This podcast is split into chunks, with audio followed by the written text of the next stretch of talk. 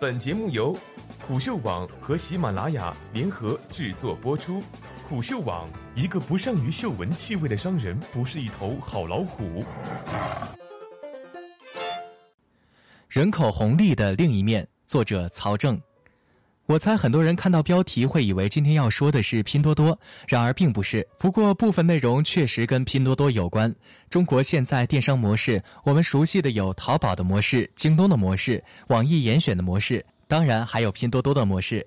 如果再来看看，还有小红书这样的模式，以及微商的模式，和与微商有点关联的基于大号的如一条商城的模式，这些基本上都是媒体看到的。媒体不怎么待见的有传销模式，比如云集这样的；还有一种其实司空见惯，但很少有人当回事的单页电商货到付款模式。单页电商最早火起来是一个关于连衣裙的案例，号称免费，只出邮费即可赠送价值多少钱的连衣裙。这个案例媒体报道过，一笔生意下来赚了上千万，然后呢，没有然后了。所谓打开市场的知名品牌，不过是个赚快钱的幌子。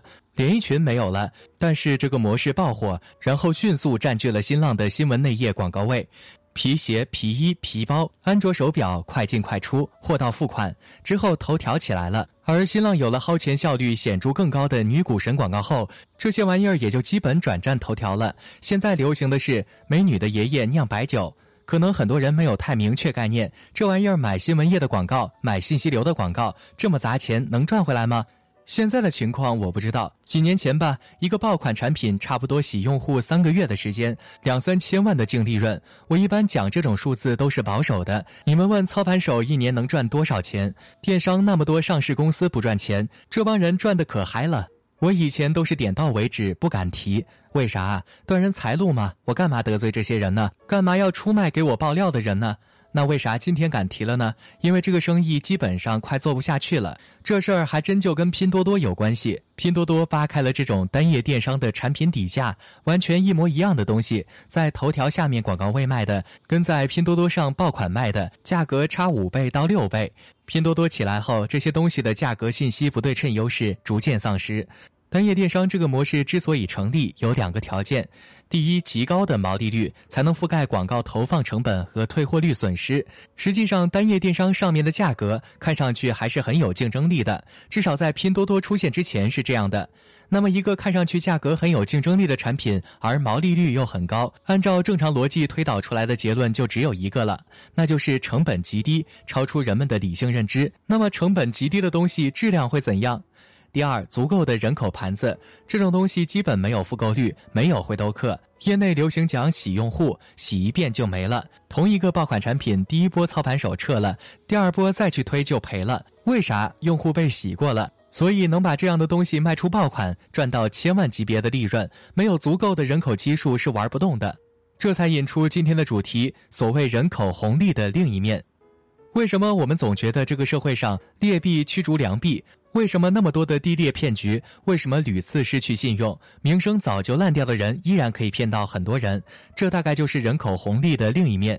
单业电商是捞一笔就走的生意，洗一茬就是千万级的利润，什么回头率，什么复购率，通通不需要。打一枪换一个地方，总有新的韭菜冒出来。人口基数足够大，所以各种低劣的骗术也能够找到合适的人群，骗一票就够了。就算信用早就破产，稍微会写点字儿或买通几个不入流的写手，总会有人依然相信，依然感动，依然支持。所以不怕恶名，不怕失信，只要有名就有变现的手段。以前我也提过这样的场景：我回天津，穿各种旧小区去买煎饼果子，基本都没问题。你看居民区的早餐铺啊、餐厅啊，要靠老街坊、回头客吃饭。能坚持下来的都没问题，但要是到了景区，那就是另一种场景了。一茬茬的新游客过来，我就宰你了，我就质次价高了，我反正也不指望你下次再来。中国人度假和很多老外也不一样，老外度假喜欢扎一个地方来回去，比如某个海滩不错，到放假就去住一周，年年去。这种说到底还是有回头率、复购率在。中国人喜欢逛景点，恨不得一个礼拜去八个城市。对商家来说，这种用户我也不要你的口碑了。我们老说中国这些年的高速发展，人口红利的助力很大，但另一方面来说，捞一笔就走的玩法，狂推崇营销而不做信用的玩法，也都是人口红利下快速趋利的副作用。而人口红利的另一个副作用就是庞氏骗局的周期会变得更长一些，毕竟可以多出来好几轮的接盘侠，这也是很多明显的资金骗局依然可以支撑好几年的原因。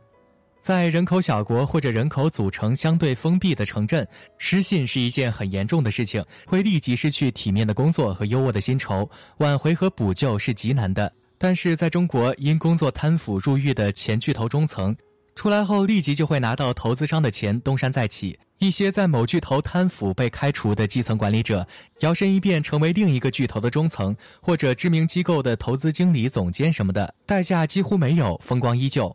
你说这事儿跟人口关系大吗？人口基数大，这些事儿总会有人不在乎的。这种玩法开始走向海外，当然主要针对存在人口红利的国家，比如印尼、菲律宾这样的国家。去年一个跨境电商在东南亚赚了不少钱，结果就是当地的货到付款的收货率已经比早期下降了不止十个百分点。前段时间还有朋友跟我提这个事情，我说我知道啊，中国制造的名声都被他们这些人给糟蹋了。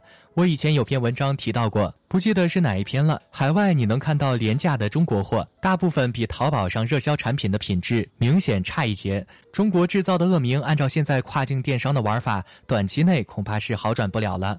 我们有时候觉得中国产品挺物美价廉的呀，你们不知道的是。海外用户看到的付出的是超过淘宝爆款的价格，得到的是拼多多爆款的品质。换你是外国人，你会觉得中国产品物美价廉吗？